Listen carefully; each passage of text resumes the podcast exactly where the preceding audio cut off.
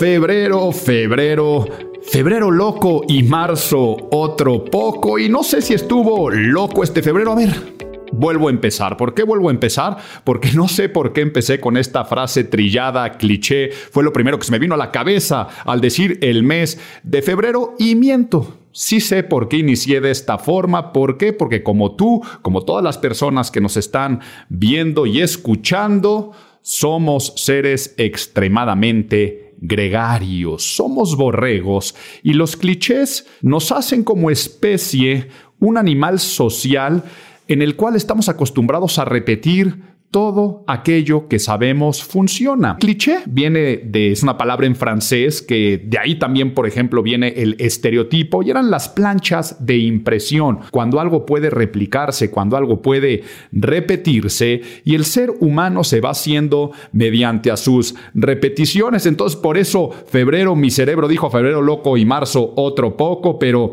el video de YouTube siempre lo subimos en miércoles y qué tal la gente que dice ombliguito de semana para el miércoles miércoles o jueves, este viernes chiquito que le dicen al jueves y luego se van a beber y dicen jueves y cuántas frases que nos encontramos repitiendo constantemente. Y creo que de eso vamos a hablar en el podcast de este mes acerca de por qué los seres humanos hacemos acciones de manera repetitiva, pero cómo utilizarlo a nuestro favor. Y además también tenemos este tipo de acciones para entrar en lo que la gente común hace. Y si tú te comportas diferente a lo común, a veces puedes llegar a romper hasta con temas de educación, de pertenencia, de lo que se espera acerca de nosotros. Y de cliché se me acaba de venir a la cabeza uno que no sé si me encanta o lo aborrezco de la sociedad mexicana, pero que se me hace extremadamente curiosa y que acepto que yo me confundo constantemente y tengo cierto recelo a utilizar ese cliché, esta cantaleta, esta frase común de cuando te dicen ahí en tu casa. ¿Sabes a lo que me estoy refiriendo? Cuando una persona de repente está hablando contigo y te dice, no, es que el otro día estaba en tu casa. Para los que no sean mexicanos, mexicanas, en México se acostumbra un protocolo de la famosa hospitalidad de mi casa es tu casa, lo que haces es una sustitución total, verbal y lingüística de, la, de, la, posesión. O sea, en el sentido de que le estás diciendo literal que la otra persona, tu casa es su casa, pero semánticamente utilizas esas frases. Entonces, tú cuando estás hablando, para muchas personas es de mala educación si le dices, es que el otro día fui a un restaurante que está muy cerca de mi casa entonces hay personas que dicen, qué mal educado, porque no dijo, el otro día fui a un restaurante que está ahí cerca de tu casa. A mí me saca siempre de balance. Cuando me dicen, fui a un restaurante ahí por tu casa, pues yo digo, no, ese restaurante no está por mi casa. No, no, no. Me refería a que en mi casa, pero mi casa es tu casa y tienes las puertas abiertas. Hay personas que le meten por ahí algo de suavidad y dicen algo como, en un restaurante que está ahí por tu casa, entonces al meterle la parte de ahí, dices, ah, ok, ya sé que se está refiriendo al protocolo, pero lo que es más maravilloso es que tienes que interrumpir la conversación para agradecer. Entonces, el otro día fue un restaurante que estaba por tu casa, gracias le tienes que decir a la otra persona y son frases comunes, clichés, cosas que se repiten y que hace la gente común, la gente normal y que entran dentro de los temas de propaganda que de hecho en el libro Salte con la tuya abordo. Y vamos a explicar qué son los plain folks y el bandwagon. Vamos a ponernos nerds. Dentro de las Seven Common Propaganda Devices o los siete mecanismos más comunes de la propaganda, existen unas que se llaman plain folks, la traducción en español sería algo así como gente común, y bandwagon, que la traducción de bandwagon, algunos libros lo ponen como adhesión al ganador, el carro ganador, pero que literalmente sería el vagón de la banda. ¿Qué es más? Creo que te voy a explicar de dónde viene el nombre en la parte de abuelito. Cuéntame un cuento porque es en extremo interesante. Son de estas que dijo el Instituto para el Análisis de la Propaganda que dentro de las siete estrategias o mecanismos más comunes de la propaganda son las más populares, entendiéndose las que van relacionados a convencer al pópulo, a las masas, las que ayudan a poder generar estos adeptos, que es el objetivo de la propaganda, dar a conocer algo con el fin de ganar adeptos para persuadirlos, decían que estas dos técnicas son las más populares. Y expliquemos entonces qué, qué son los plain folks, la gente común. Se trata de que el emisor adopta las expresiones y las formas que utilizaría su audiencia para dar una apariencia por el mecanismo psicológico de proyección de que somos iguales. ¿Por qué? Porque siempre estarás mucho más ávido y más abierto o abierta de aceptar algo si quien te lo propone se parece a ti. Ya daremos una serie de tips y recomendaciones y verás por qué estamos hablando de Plain Folks, porque este mes pasaron muchos fenómenos a nivel social que utilizaron esta técnica de propaganda. Entonces, Plain Folk es la gente común. Pero no te confundas, porque sé que tal vez se te está viniendo por la cabeza lo que hacen los partidos políticos y los candidatos y candidatas, que en México, por ejemplo, nuestro actual presidente es un rey y un genio del el Plain Folk. ¿Qué es esto? Su lenguaje a veces poco articulado, poco enriquecido, muy llano, muy coloquial, su forma de vestir, su forma de peinarse, el automóvil en el que se mueve, todo este tipo de cuestiones que hace es para decir, si yo estoy a favor del pueblo bueno, pues primero tengo que lucir como pueblo bueno. Pero no se confundan que tiene que ser forzosamente hacia aquello que tiene que ver con las clases sociales más populares o los niveles socioculturales más bajos, que a veces es lo que pasa, ¿no? Alguien que tiene mucho dinero, que hasta sería una forma de engañar en la política y que tiene una colección de relojes y autos de lujo, pues decide subirse a un transporte colectivo y decir que no tiene nada en la cartera. Eso a veces pensamos que única y exclusivamente es el plain folk y no, puede ser todo lo contrario. Puede ser que alguien que aspire a llegar a niveles socioeconómicos o socioculturales en temas de aceptación y de pertenencia en los que no está, empieza a adoptar las formas, los vestuarios, los lenguajes de ese tipo de sector al que quiere pertenecer. Por lo tanto, aquí hay que abrir y cerrar comillas al decir la palabra normal. El plain folk es adquirir las formas de una persona, abro, cierro comillas, normal. Y aquí viene otro cliché, ¿no? El abro y cierro comillas para empezar a decir cosas.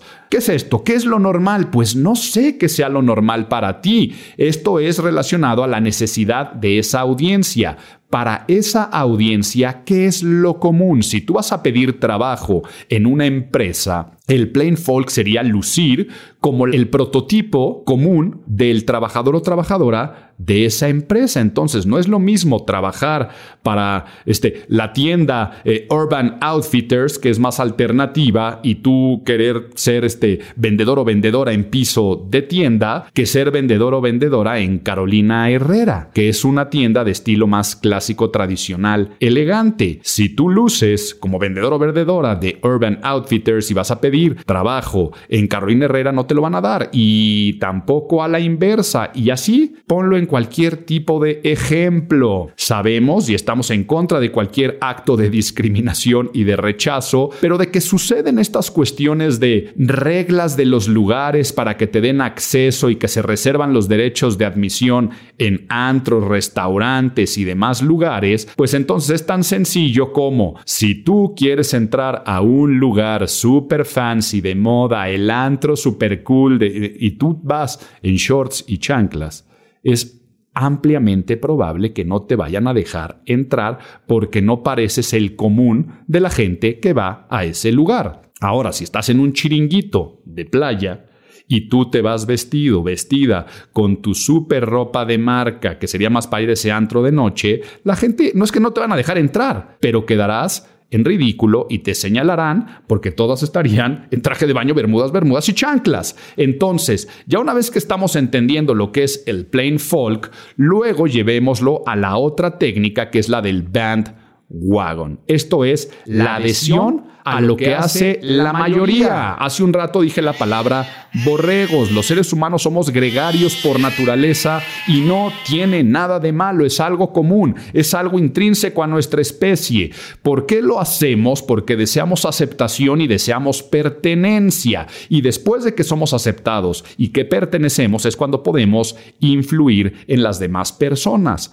Por lo tanto, para influir, lo que hacemos es no solamente esta cuestión de el plain folk, de yo luzo como lucen los demás, sino hago lo que hace la mayoría. El bandwagon lo que pretende decir es que porque algo es popular, algo lo hace toda la gente, es bueno. Entonces date cuenta que a nivel social, en cuestiones de accesorios, los aretes de mujer que no tienen ningún sentido de existir porque no tienen un uso práctico más que meramente decorativo, pero es una decoración totalmente simbólica, es una cuestión que separa y señala en un tema de género. Entonces, se ha venido repitiendo desde culturas antiguas, ya ha cambiado entre hombres, mujeres, a veces ha sido para los esclavos, a veces ha sido para las clases dominantes, al día de hoy está íntimamente ligado con un estereotipo, con un cliché de género relacionado con la feminidad.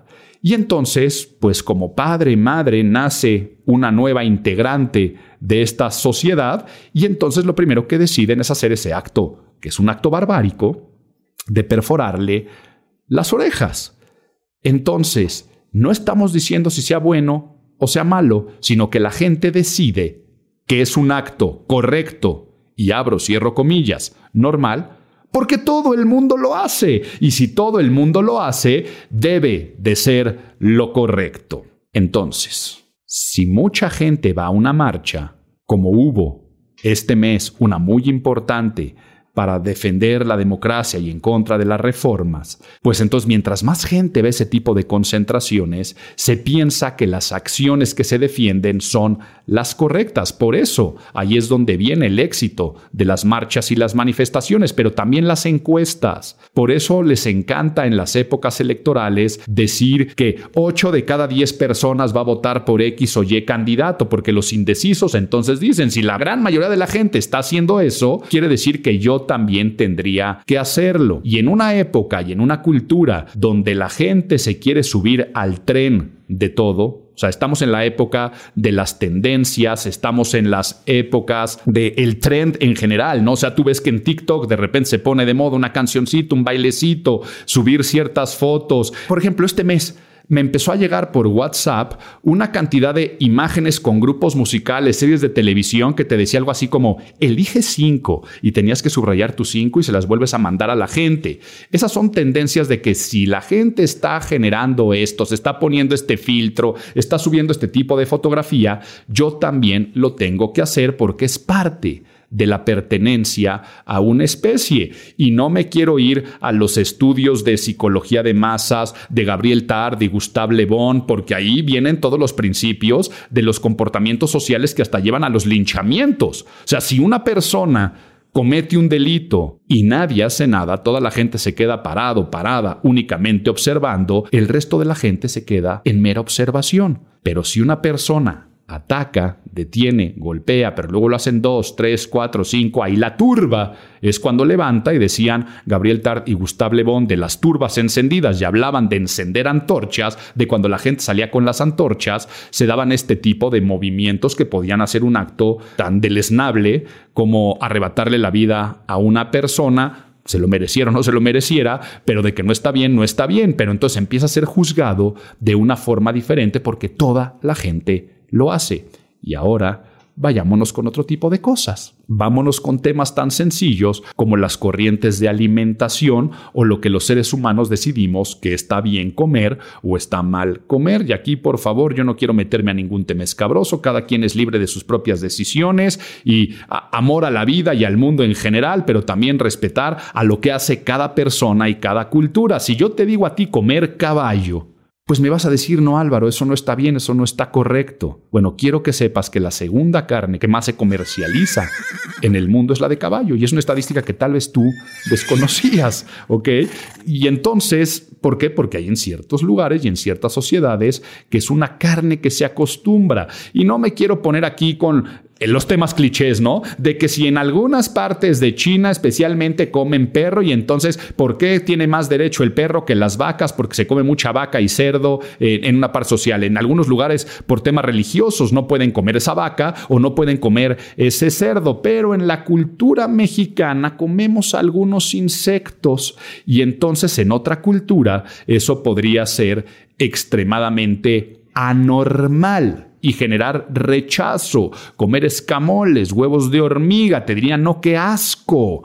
¿Cómo lo hacen? Y son deliciosos. ¿Por qué? Porque nuestro bandwagon nosotros nos subimos a la adhesión de lo que hace la mayoría. Y si la gran mayoría come huevos de hormiga, pues entonces quiere decir que no es tan malo y yo también lo tengo que hacer. Entonces date cuenta que por eso hay muchos temas bien polémicos a nivel social porque el mundo cada vez se hace más pequeño y tal vez tratamos de que la gente se tiene que subir forzosamente o tener una adhesión a lo que yo deseo y a lo que yo creo sin saber que esas personas llevan también una mente colectiva generacional de normalizar sus acciones su forma de vestir, su forma de pensar, su forma de comer, su forma de amar, su forma de, tener castas, jerarquías, de, de tener ritos, rituales. Y, y entonces, aquí lo que tenía que dejar yo muy en claro era que entendiéramos los conceptos del plain folk y del bandwagon. Plain folk, hago lo que hace la gente común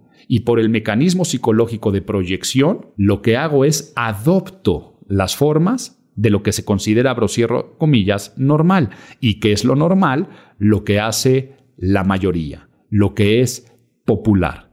Entonces, tienes que saber dar tus opiniones cuando son populares generarán aceptación, porque cuando no son populares generarán rechazo. Y aquí tenemos que entender ya a qué nos referimos con popular. Si tu opinión es la misma de la mayoría, te van a aplaudir. Si tu opinión es de una minoría, la van a rechazar. Bueno, ya que dejamos esto bien en claro, te prometí que te iba a contar la historia del bandwagon y por qué se llama así, por qué le puso el Instituto del Análisis de la Propaganda, el IPA y Harold Laswell, por qué le pusieron este nombre de bandwagon. Por lo tanto, feliz de contarte este cuento.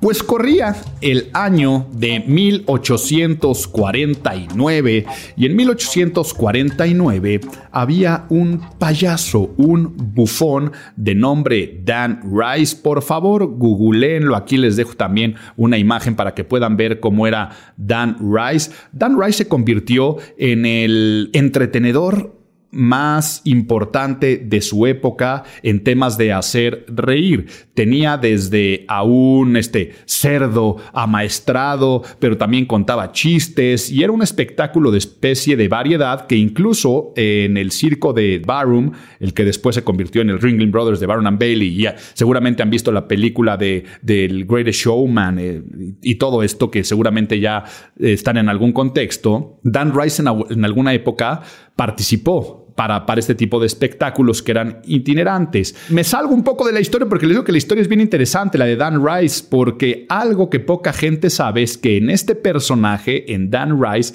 está inspirada la icónica figura propagandística del tío Sam, esa que se usó con fines de reclutamiento para el ejército en la Primera Guerra Mundial de I Want You, el tío Sam, está inspirado en la figura de Dan Rice, un, un hombre muy esbelto, un hombre con una piochita, una barba así como, como de cabra, con un sombrero de copa alto, con pantalones a rayas, que después se convirtió en estos pantalones del tío Sam de las barras y las estrellas. Y el, o sea, la imagen emblemática del tío Sam está inspirada en Dan Rice. Pero ¿qué es lo interesante de Dan Rice? Dan Rice, hay un libro por ahí que se llama el hombre que hizo reír a Lincoln, si mal no recuerdo el, el, nombre de este texto y esta publicación, Dan Rice se hizo muy amigo del presidente Abraham Lincoln y del político en general que movía muchas cosas de su época y se acabó convirtiendo en el bufón de Abraham Lincoln y de su presidencia y el, el, que entretenía sus eventos.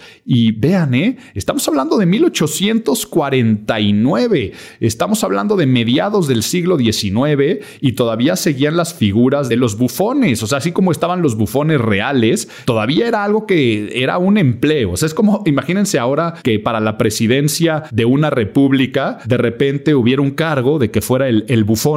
Este, al día de hoy yo creo que ese papel lo hacen ya los presidentes y los gobernantes del mundo, matan dos pájaros de un tiro, son el gobernante y el bufón, pero en las otras épocas había alguien que tenía que tener este puesto de ser bufón. Entonces Dan Rice participaba en los espectáculos y en el entretenimiento de la presidencia de Abraham Lincoln y era tal la popularidad de Dan Rice que incluso tuvo aspiraciones políticas, quiso lanzarse como presidente. Y para su campaña presidencial, lo que hizo fue empezar a utilizar del circo que él ya tenía o de los circos de sus amigos, los vagones de la banda, y aquí viene el nombre de Bandwagon. Bandwagon entonces, ¿qué hacía este individuo? Iba a llegar a un poblado y entonces con una banda, armonizando y tocando y eh, pa, pa, pa, pa, papá, papá, bueno, no, esa es la marcha de Zacatecas, no tendrían que estar tocando la marcha de Zacatecas, este, seguramente eran canciones de la época, pero ya saben a qué me refiero, iban eh, de pueblo en pueblo y generaban y congregaban a muchísimas personas. Pero la historia es mucho más interesante. ¿Por qué? Porque el presidente Lincoln le dice a Dan Rice que no, que aunque fuera muy popular, no era correcto que él fuera a ser presidente y entonces proponen a Zachary Taylor como candidato. Zachary Taylor acabó siendo presidente de los Estados Unidos. De hecho, fue el primer militar en convertirse en presidente en los Estados Unidos. ¿Y qué hicieron? Utilizaron la estrategia de Dan Rice. Entonces, utilizaron la estrategia del Band Wagon. Y Dan Rice fue el orquestador de todas estas estrategias, donde iban con Zachary Taylor poblado por poblado, llegaban estos carruajes, llegaban estas carretas con una banda, congregaban a muchísima gente. Zachary Taylor daba su discurso y después llegaba el siguiente candidato y no congregaba a nadie. Por supuesto, arrasó Zachary Taylor en la elección y a partir de ahí se queda el nombre de Bandwagon y Dan Rice, de ser payaso, pasó a ser político porque en la presidencia de Zachary Taylor ya fue nombrado, no recuerdo exactamente qué cargo tuvo, para eso le podrían preguntar a San Google toda la historia después de Dan Rice, pero empezó a hacer carrera dentro de la política y corte a que por eso fue un personaje también tan influyente y tan carismático que el tío Sam acaba terminando pareciéndose a Dan Rice. Este es el cuento que te quería contar, pero entonces, ¿para qué nos sirve todo esto? Aquí te van todos los tips, aunque no me los hayas preguntado.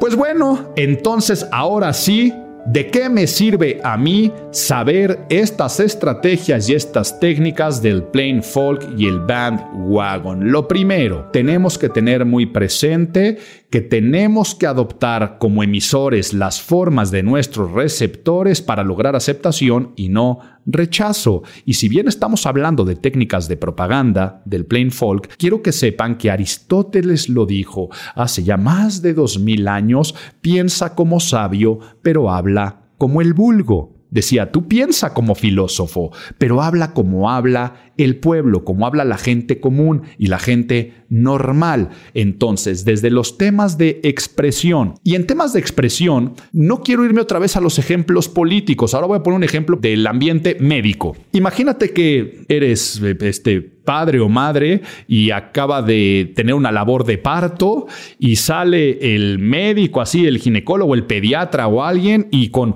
gran sudor en la frente, de una forma extremadamente seria, te dice algo algo como... Eh, el producto presenta un cuadro caput sesudium con un hematoma craneoencefálico de grado 2. Entonces tú en ese momento te vas a preocupar y no vas a entender nada de lo que te está diciendo. Doctor, doctora, mi bebé está bien, está mal. ¿Qué es lo que acabo de decir? Es como si el doctor saliera o la doctora con una gran sonrisa. ¿Y por qué digo con una gran sonrisa? Porque eso ya te está empezando a transmitir alegría y felicidad. Para después decirte, felicidades, su baby está precioso, se van a dar cuenta que tiene como una hendidura pequeña en la cabeza con un moretoncito que ahorita se ve un poco este, dramático, pero es totalmente normal y natural. Le van a ver que tiene así como un moretoncito en la cabeza y como su bebito está pequeño, pues todavía se ve como si fuera más grande, pero no se preocupen, esto es algo que sucede en la labor de parto y se le va a ir quitando poco a poco. Muchas felicidades, nuevo papá o nueva mamá. Pues bueno, es exactamente lo mismo que dije hace un rato. Lo único es que si un médico se lo dice otro médico con lo de el hematoma craneoencefálico caput sesudium de grado 2, lo va a entender. El resto de la gente no tiene ni idea. Entonces, vayámonos a un tip muy puntual. En México, en México hay dos teams, el team pelo y el team cabello, ¿ok? Hay personas que al pelo le dicen pelo y al cabello le dicen cabello. Y normalmente son antagónicos. El que le dice cabello no soporta que le digan pelo y el que le dice pelo no soporta decirle cabello. Entonces, imagínate que tú estás saliendo con alguien, te quieres ligar a una persona y esa persona de repente te dice, es que, ay, hoy no me dio tiempo de hacerme el cabello y tú eres team pelo, lo peor que podrías hacer es generar el rechazo y decir, ah, es Team Cabello y no, aparte de decirle, se dice pelo. ¿Por qué no? Porque lo correcto es decirle de las dos formas. Tú le puedes decir pelo, le puedes decir cabello. Lo que tendrías que hacer es, ah, ya escuché, esta persona es Team Cabello, para que después yo le pueda decir, no te preocupes, tienes increíble el cabello. Y aunque el que sea Team Pelo diga, uy, ahorita sentí medio gacho al decir Team Cabello o viceversa, es una forma donde yo puedo lograr empatía. Entonces, quedémonos con la palabra empatía. ¿Por qué? Porque es la base del rapport. Rapport y empatía son lo mismo, Álvaro, son sinónimos. Y no, rapport es más el proceso, la empatía es el sentimiento inicial. Y es que el rapport se logra con tres pasos. Imitar, calibrar y liderar. Te los vuelvo a repetir. Imitar es adoptar las formas de alguien más, o sea, el plain folk. Si esta persona dice cabello, yo imito y empiezo a decir cabello, para después calibrar. ¿Y qué es calibrar? Le voy midiendo el agua a los camotes. O sea, yo empiezo a decir cabello, pero de repente empiezo a soltar cosas como, y es que sí, es que mira el cabello, es que cuando tú vas y te cortas el pelo normalmente, y entonces empiezas a ver la reacción de la otra gente y empiezan a convivir pelo y cabello en el mismo conjunto, para después liderar. Ya una vez que lograste la empatía, ya una vez que calibraste, ya una vez que lograste el objetivo de aceptación y pertenencia, ahora puedes empezar a influir y también a vivir de acuerdo a tus propias temáticas. Entonces, ya una vez que la otra persona te aceptó, podrías empezar a liderar y de ahí en adelante para toda tu vida decir pelo. Y entonces resulta que esa persona después ya se convirtió en tu pareja y esa pareja le sigue diciendo cabello, pero ya sabe que tú le dices pelo o incluso esa otra persona termina diciéndole pelo. ¿Ok? Y eso está bien interesante. Que de eso se trata la estrategia del rapport. Por lo tanto, cuando no sepas qué hacer, haz lo que hace la otra persona. Cuando no sepas cómo vestirte, vístete como se va a vestir el resto de la gente. Cuando no sepas qué opinar, opina lo que está opinando la otra persona. Sí y solo sí quieres lograr empatía y después influir. Entonces, imagínate que puede ser un acto tan sencillo como hablar de cine para ir a ver una película. Y una persona dice, es que la película de Barbie es buenísima, es lo mejor que puede haber. Y a ti tal vez no te gustó la película de Barbie, pero esa persona por alguna X o razón la quieres influenciar. Es más, la quieres que vaya a ver una película de arte. Entonces, lo peor que puedes hacer es decirle, no, Barbie es malísima, es comercial, está sobrevalorada y la gente que está muy este, indignada de que no la nominaron a los, a los Oscars es porque confunde los People Choice Award, que de hecho lo ganó, con los premios Oscar. Y se va a generar la confrontación. Por lo tanto, al decir cuando no sepas qué opinar, opina lo que está opinando tu contraparte. Barbie es una genialidad. Le vas a decir, estoy de acuerdo, tienes razón, es una genialidad. Para después hablando de lo positivo de la película, Barbie es una sátira, tiene un gran diseño de producción, está muy divertida, qué arriesgado las personas de Mattel de poner a Will Ferrell como su CEO y autorridiculizarse. Sin embargo, ¿Ok? Y ahí empiezas ya con el sin embargo. El sin embargo es donde empiezas a calibrar para después tratar de liderar y ahí es donde ya dices tu opinión. Sí, es buenísima Barbie, pero siento que no es una película con los parámetros que esta gente pretenciosa de la academia busca. Entonces le echas la culpa a los de la academia. Por lo tanto, qué bueno que se llama los que se gana los People's Choice Award y que existan películas de corte comercial, pero también hay que ver películas más profundas. Por lo tanto, quiero invitarte a ver esta película que sé que te va a encantar. Y ahí viene tu propuesta. Y la otra gente puede aceptar ir a ver esa película. Bueno, esto que lo dije con algo tan casual y tan común como ir al cine, imagínate lo que es ir a una entrevista de trabajo. Una entrevista de trabajo donde seguramente tú tendrás tus propias opiniones, tus propios procesos, tus propias formas de pensar, tus propios gustos al vestir, este, tus propias cuestiones de si te gusta quedarte a trabajar más tiempo o eres una persona más de mañana. Entonces, ¿qué es lo que tendrías que hacer en una entrevista de trabajo? Plain folk cómo luce la persona común y luego, ¿qué es lo que yo tengo que leer en esta parte de imitar a la persona que me está entrevistando para la parte del trabajo? Entonces, si esa persona opina algo, desea algo, yo le voy a decir prácticamente sí a todo, sin que esa persona parezca que tiene poder sobre mí a lo de sí a todo, sino tan sencillo como si yo googleo y investigo que es una empresa con ciertos principios y valores, todas las empresas tienen en su manual de fundamentos, bueno, no todas, las buenas empresas tienen claramente su corazón institucional, principios, rectores, o entonces en una entrevista de trabajo empiezas a hablar en este sentido de imitación, yo soy así, Así es como te van a dar la chamba. Luego en la chamba empiezas a calibrar. Ahí es donde empiezas a ser disruptivo o disruptiva. Empiezas a romper un poco para después liderar. Y una vez que tú empiezas a dar resultados, por ejemplo, tal vez nunca te hubieran dado la chamba si vas vestido o vestida de jeans en esa empresa. Pero una vez que tú empiezas poco a poquito a medirle el agua a los camotes y a dar resultados, puedes cambiar una cultura organizacional de decir no tiene nada de malo venir vestidos, vestidas de jeans a esta empresa. Y entonces la gente que tomaba esas decisiones lo verá con mejores ojos que si tú hubieras llegado en la entrevista de trabajo de jeans a decir, no, el mundo ya cambió y es una tontería que obliguen, pues a ver, en esta empresa las cosas son así. Ya una vez que entendimos entonces el concepto de cómo vamos a utilizar a nuestro favor el plain folk, vámonos ahora con el bandwagon. El bandwagon es lo mismo, así como dije, cuando no sepas qué hacer, haz lo que hace la contraparte, ahora hazlo con lo que hace la mayoría y cuando no sepas cuál es tu opinión, opina lo de la mayoría y aquí lo que tú vas a tener que hacer es tratar de convencer a tu contraparte que tus acciones y tus opiniones o lo que esperas de esa otra persona es lo que hace toda la gente. ¿Y sabes qué? Lo hacemos desde que somos adolescentes, desde que somos pubertos, es más, desde que somos niños. ¿Por qué? Porque cuando papá o mamá no te daban permiso, decías algo del tipo, es que a todos mis amigos ya les dieron permiso. ¿Ok?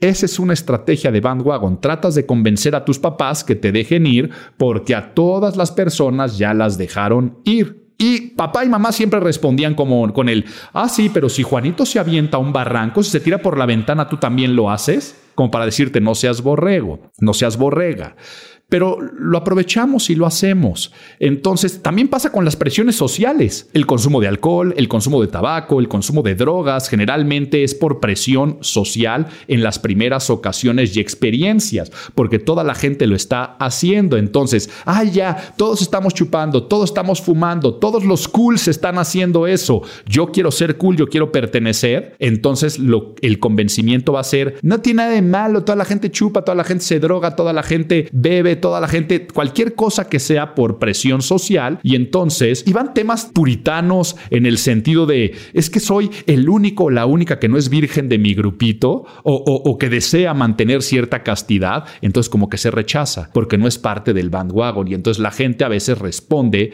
sin estar convencidos. Por ejemplo, yo lo recuerdo en los 90 que se empezaron a poner de moda los piercings. Mira, volvemos a regresar de aretes y decoración sin sentido y se ponían de moda los aretes en la nariz, los aretes en el ombligo y de repente se hacían como planes. Recuerdo en mi adolescencia de muchas amigas diciendo, es que nos vamos a ir a perforar el ombligo. Y veías que algunas no estaban convencidas, pero era una situación, porque tal vez no eran de estilo creativo, seductor o los que están normalmente más relacionados con esa cultura, tal vez eran más tradicionales, tal vez ni siquiera les dejaban sus papás, pero entonces, como lo hacía la mayoría, se creaba una falsa convicción de totalidad y de que si no lo haces, eres rechazado o eres rechazada. Por lo tanto, si yo te dijera, es que el libro salte con la tuya, estoy feliz, o sea, ya cumplió cuatro meses de que salió y sigue estando en la mesa de novedades dentro de los más vendidos, se está convirtiendo en el best y long seller de un autor en español de libros de persuasión y entonces me acaban de decir que está totalmente agotado. Es una forma, que además es cierto, en la que yo podría convencerte de comprar el libro Salte con la tuya. ¿Por qué? Porque estoy diciendo que si mucha gente lo está haciendo es porque tiene que ser bueno y no forzosamente. Muchos de los libros más vendidos no son forzosamente los más buenos y desafortunadamente joyas literarias que hay por ahí no les va tan bien, pues simplemente porque no se meten a este roast de popularidad. Por lo tanto, por un lado el tip de imitar, calibrar y liderar, y por el otro, tratar de hacer creer a la gente que tus opiniones, que tus formas, que tus pensamientos o que las acciones que pretendes del resto de la gente es lo que normalmente haría la mayoría. Entonces, si Juanito y el resto de tus amigos se tiran por un barranco, ¿tú también lo vas a hacer? La respuesta tendría que ser, sí, mamá, también lo haría porque si lo están haciendo es por alguna razón. Y entonces ahí tu mamá se quedaría con cara de, híjole, ¿y ahora qué fregados hago? Por lo tanto, mamá, ¿me dejas ir a la fiesta porque todos los papás están dejando ir a la fiesta? Ah, entonces, ya nada más para un tip, para cerrar, aunque no me lo hayas preguntado, el underdog effect.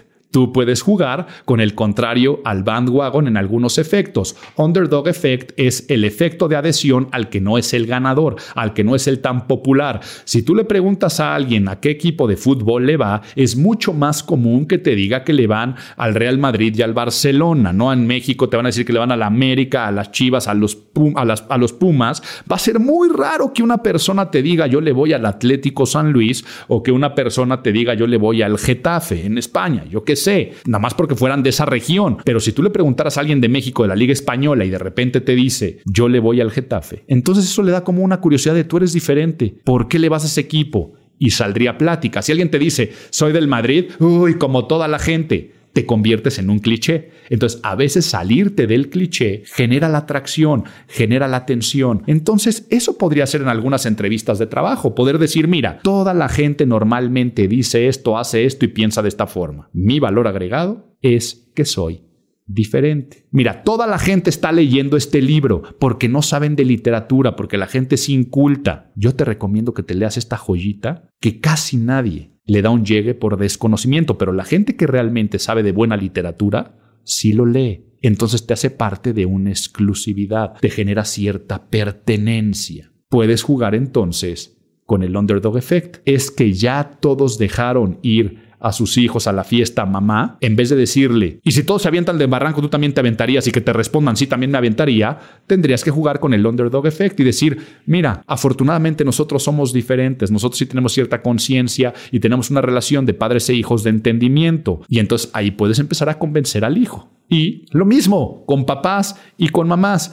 Oye, es que a todos mis amigos sus papás les dejan llegar a las 12 de la noche y se me hace que esto ya se convirtió en un cliché que no está ni siquiera basado en la confianza y el respeto, porque yo creo que mamá tú confías en mí, ¿verdad? Porque el resto de las mamás de los amigos no confían en mis amigos, tú sí confías en mí, entonces ahí le está dando un sentido de pertenencia. Las mamás no confían en sus hijos y yo sí confío en ti, mi tesoro. Bueno, mamá, como tú sí confías en mí, podemos hacer algo diferente. Podemos probar que yo llegue a la una y entonces por ser diferente, puede haber probabilidad de que te digan que sí. Entonces, para que no creas que siempre el bandwagon funciona, en algunos lugares y en algunos momentos el underdog effect es lo que tenemos que hacer. Y dicho todo esto, ahora sí, analicemos rápidamente nuestro mes.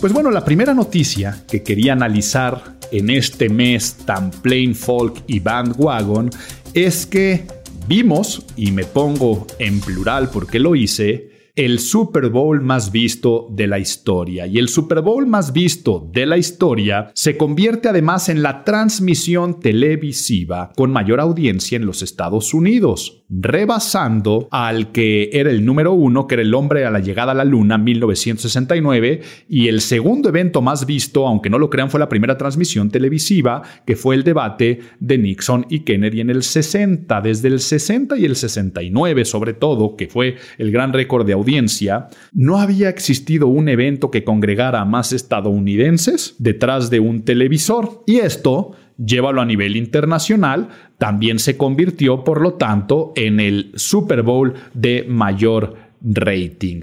¿Y por qué se dio esta situación? Por una situación de bandwagon. Quiere decir que rompió generaciones. Empezaron a decir, sobre todo adolescentes y un público que normalmente no veía el Super Bowl, que no eran fans, ¿dónde vas a ver el Super Bowl? Y vamos a ver el Super Bowl y vamos a hacer planes para ver el Super Bowl. Y entonces se convirtió en un evento social que tenías que ver ese Super Bowl aunque no fueras fan del fútbol americano. Entonces, si toda la gente tiene plan para ir a ver al Super Bowl, pues entonces yo también tengo que ver al Super Bowl. Fue un fenómeno de bandwagon. Si toda la gente lo va a hacer, es algo que yo también tengo que hacer. Pero también es un fenómeno de plain folk, de gente común. Y ahorita lo explicaré por qué. Nada más quiero hacer aquí una situación bien interesante. Fue el primer Super Bowl que yo veo en compañía de mujeres de 13 años, pero con convicción, sentadas a un lado de la televisión y lo platiqué con los amigos que estábamos ahí reunidos de cuántas chavitas había eh, todos son hijos eh, de, mis amigos, primas, y era sorprendente lo atentas que estaban al televisor. Y no estoy queriendo aquí decir una cuestión de género, porque también había muchos chavitos que no les gustaba el fútbol americano y que no les gustan ni siquiera los deportes, eh, viéndolo. En mi caso, el único hecho que fue sorprendente, porque en años antepasados o en años pasados nos habíamos reunido el mismo grupito de gente a ver el Super Bowl y éramos únicamente yo, mis amigos, la esposa de uno de mis amigos que les gusta el fútbol americano y un sobrino. El resto de las personas normalmente hacíamos esa comida y parrillada y andaban en otros rollos, ¿ok? Venía el espectáculo del medio tiempo, veían a Rihanna y después se iban. Pero esta vez fue la congregación detrás del televisor. Álvaro, no me vas a decir ninguna noticia sorprendente por qué se dio esa situación por el efecto Taylor Swift. Taylor Swift, su relación con Travis Kelsey, la historia de amor, lo que está pasando, lo que está sucediendo con ellos, también es un fenómeno de bandwagon. O sea, ir al concierto de Taylor Swift se está convirtiendo también en una acción un poco más social, de pertenencia, de FOMO, o sea, de que si te lo pierdes no estás presente en algo que está sucediendo, lo de las pulseritas de intercambio en los conciertos, todo esto es el comportamiento gregario con el que empecé, pero lo que quería analizar de este Super Bowl son Dos cosas. Lo primero, la actitud de Taylor Swift. Taylor Swift echando porras, Taylor Swift diciendo groserías, Taylor Swift fondeando y echándose shots con ciertos momentos, que eso siempre pasa, ¿no? Eh, que, que cuando alguien anota, bebes, cuando esto, pero cuando las tomaba la pantalla, entonces se está mostrando como el plain folk que siempre ha sido. Y es que Taylor Swift nunca ha generado pretensiones de diva nunca ha sido una artista que reniegue ser una mujer, no quiero decir pueblerina, pero sí con toda esta cuestión de los pueblos del sur, del country, de una mujer muy natural que se ha dejado ver en varias ocasiones con cara lavada, nunca una gran producción detrás. Entonces, eh, todas estas temáticas hacen que Taylor Swift también genere mayor empatía y mayor cercanía, pero ahora con la pareja. Travis Kelsey. Travis Kelsey y su hermano ya eran como los frat boys de Estados Unidos. Esto de frat boy me refiero al, al clásico cliché de comportamiento masculino, de relajo, la chela, el de Estados Unidos, todo lo que tiene que ver con la diversión de América, de los Estados Unidos, del gran orgullo, de, gritar, de ser ruidosos, igual y entonces tenían su podcast y ahí es donde empieza todo el juego, muy aterrizado de que le gustaba a Taylor Swift y empezó todo el coqueteo. Así surgió la historia de amor a través de ese podcast. Pero ese podcast, ¿por qué empezó a tener gran popularidad? Porque es este personaje carismático que hace empatía con la gente porque es común. Es como un estadounidense más, pero además divertido, el, el que bebe, el que y ese, por ejemplo, era el puesto que tenía Gronk, Gronkowski de los Patriotas y bueno, y de Tampa, gran, gran, gran aliado de Tom Brady. Pues entonces, digamos que ahora tenemos al nuevo coreback estrella, pero su Gronkowski es Travis Kelsey este personaje divertido, este personaje que podría ser de una serie de sitcom. Y entonces se hace esta pareja, la All American Power Couple esta pareja que no es...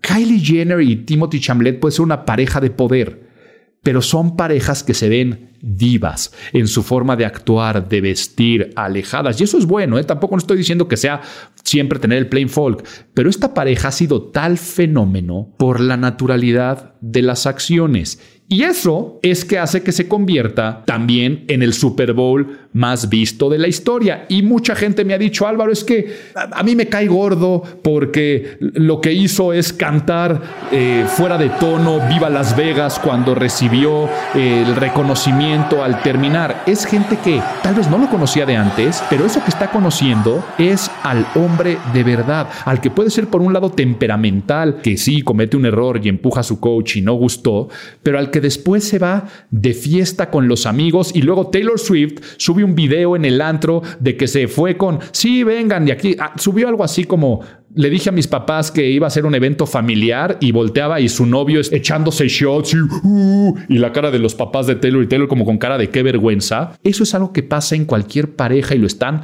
ventilando, están compartiendo ese tipo de intimidades y por lo tanto todavía han subido más como la espuma. Y Taylor Swift anuncia que presenta su nuevo disco, nada más bastó con poner una fotografía en Instagram, un anuncio y en los Grammys, en su discurso decir que presentaba el nuevo disco de la Sociedad de los Poetas y los Autores, no sé cómo se llame, el disco ahorita no lo tengo fresco, que se convirtiera en el disco más vendido en preventa, el acetato más impreso y vendido en preventa. Todavía no sale y ya es el acetato, el vinil, más vendido de la historia, el de Taylor Swift. Band Wagon por esta nueva pareja de plain folk.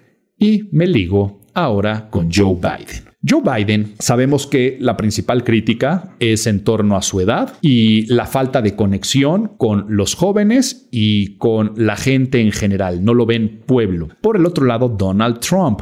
Donald Trump es un plain folk. Sí, no tienes que ser Andrés Manuel López Obrador para ser pueblo. Recuerden a qué nos referimos con el plain folk, la gente común. En Estados Unidos, mucha gente, y no estoy aquí generalizando, sino los grandes seguidores del MAGA, o sea, el proyecto de Make America Great Again, y los trompistas, es gente racista, es gente con ese pensamiento de cerrar fronteras, es gente que rechaza, es gente que busca esta riqueza y esta abundancia capitalista, y es esta gente que encuentra un plain folk en la figura de Donald Trump. Entonces, ahí para dejarlo muy en claro, y Joe Biden no tiene esa conexión de plain folk y no está generando la adhesión del ganador, mucho menos de los jóvenes. Entonces, ¿qué hace Joe Biden este mes? abre su cuenta de TikTok y empiezan a publicar videos de TikTok. Y esto podría sonar ridículo, ¿no? A el señor de la tercera edad, donde ya hasta se le critica con algunos temas de falta de hilación de ideas, demencia senil y tantas críticas que se le hacen al respecto, podría parecer como qué ridículo ahora en una cuenta de TikTok. No, porque se ve claramente que está manejado por alguien más y que el presidente se está prestando al juego. Por lo tanto, termina el Super Bowl y debutan la cuenta de TikTok subiendo el meme de Dark Brandon, y aquí no quiero extenderme mucho por temas de tiempo, googlea qué fue Dark Brandon, cuando se puso la frase de Fox Joe Biden y que se convirtió hasta en un lema de campaña, pero se convirtió en el eufemismo de Let's Go Brandon, googlea por lo que es bien interesante y después sale en la cena de corresponsales todo el, evento de lo de Dark Brandon se pone a Joe Biden con los ojos rojos, ¿no? Como si fuera así un Illuminati de esta parte, de estos círculos de conspiración, de que tenían todo eso. Entonces, la gente seguidora de Donald Trump y sobre todo el músculo maga empezaron a decir que lo de Taylor Swift y Kansas City y ganar el Super Bowl está orquestado, ¿no? Por el grupo Blindenberg, de que todo hicieron para influenciar y que porque si Taylor Swift dice que voten por uno por otro, hasta 20% del electorado swinger se iría de un partido a otro por Taylor Swift. Y entonces fue tanto la teoría de conspiración que termina el Super Bowl y Joe Biden sube la foto del Dark Brandon, o sea, él con los ojos rojos diciendo algo así como, lo logramos, misión cumplida, nuestro plan salió a la perfección. Entonces, a mí se me hizo maravilloso, se me hizo muy interesante, se me hizo muy inteligente. Y luego están subiendo los this and that, ¿no? Esto o esto, ¿qué prefieres? Y entonces le preguntan todo, pero ya con miras electorales para hacer campaña. Y esto es nuevamente plain folk y aspirar a un bandwagon. Y cierro con lo que pasó y está pasando aquí en México. Y no, no voy a hablar del evidente plain folk del presidente y Claudia Sheinbaum y el partido Morena, y por supuesto el evidente y más que evidente plain folk de Xochil Gálvez. ¿No? Xochil Gálvez hablando de esta manera coloquial, vestida de esta manera muy llana, diciendo groserías, este, eh, comiendo tamales en una esquina y todo lo que está pasando. Eh, no, no quiero hablar de eso, tampoco quiero hablar de sus visitas con el Papa que sus visitas con el Papa no es otra cosa más que un bandwagon. México, un país aplastantemente católico, apostólico, romano, pero más que eso, papista, el poder tener estas reuniones con el Papa hace que se pueda generar un efecto de bandwagon, de que mucha gente empiece a pensar que eso es lo correcto y eso es lo común y eso es lo popular, cuando finalmente en un Estado y en un país laico no tendría que serlo, pero una cosa es lo que dicen las leyes y otra cosa es lo que dicen los efectos de propaganda de un bandwagon. Pero, ¿de quién voy a hablar? Vamos a hablar de movimiento ciudadano y vamos a hablar de Maines y Samuel, borrachos, abro, cierro comillas, no me consta que estuvieran alcoholizados, pero sí enfiestados en un palco viendo a los tigres, dándole mentadas de madre al árbitro, pero sobre todo a la vieja política. Multa, multa, multa por tramposos, multa. ¡Véngase, Guillón! ¡Una multa! Ya habíamos visto cómo presentaron al candidato, ¿no? En la mesa, Mariana y Samuel con unas cartas blancas. Aquí mi compadre ahora va a ser el nuevo titular, cabeza de Movimiento Ciudadano. Y ahora se van a este estadio de fútbol. Se les ha criticado muchísimo. Se ha dicho que estuvo mal. He leído artículos donde estos líderes de opinión hablan mal de esta nueva clase política y que si así son en un partido de fútbol, ¿cómo, en sus manos va a poder estar un país? Claro que vimos tweets que van desde Manlio Fabio Beltrones, a quien le tiraban en este video, también ellos, como muchos otros, criticando las acciones pero como consultor en imagen pública las celebro porque las entiendo. Y ya sabes lo que es el plain folk, ¿verdad? Bueno, ¿a qué le tira Movimiento Ciudadano en esta campaña federal? Al voto nuevo, los nuevos votantes, los que hace seis años no pudieron votar y va a ser su primera elección, el público que puede tener su primera credencial de elector y es la primera vez que va a votar por un candidato, voy a cerrar la cifra, es aproximadamente el 20% del padrón electoral. ¡20%! ¿Y qué edad tiene? ¿Y qué gustos tienen? ¿Y qué hacen los fines de semana? ¿Y cómo visten? ¿Y por dónde se comunican? ¿Y por dónde se enteran? Si tú pones a dos personajes de traje detrás de una bandera naranja y otra del país, la de Movimiento Ciudadano y la de México, y los pones diciendo, Hermanos y hermanas ciudadanas de esta bella nación, que somos los Estados Unidos mexicanos, nuestro compañero y militante de Movimiento Ciudadano, Jorge Álvarez Maínez, ahora será el ciudadano, y lo pones por radio, pagada, o por televisión, el spot, esa gente va a vomitarlo. No va a generar empatía. ¿Qué es el plain folk? Quiero ver a gente de t-shirt y jeans enfiestando en un palco. Por lo tanto, si tú viste esta acción como algo negativo, eres población de riesgo. Espero que ya te has hecho tu check-up médico este año. ¿Ok? No va dirigida a ti la campaña, porque es el plain folk. y tú no estás perteneciendo. Vamos a ver una campaña de lenguaje tiktokero. Vamos a ver una campaña plagada de memes que tú no vas a entender. Pero sí lo va a entender una sociedad de nuevos votantes que va a generar empatía porque se les parece. Por lo tanto, mientras todos lo critican, yo aplaudo esta acción de la borrachera en el palco. Hay que saber hasta qué límite, porque claro que siempre va a estar los límites de cuando algo ya se ve excesivo, cuando algo ya se ve este, que afecta contra la sociedad, eh, cuando el humor se puede salir de las manos. Claro que siempre va a haber algún riesgo, pero este mes yo no lo vi.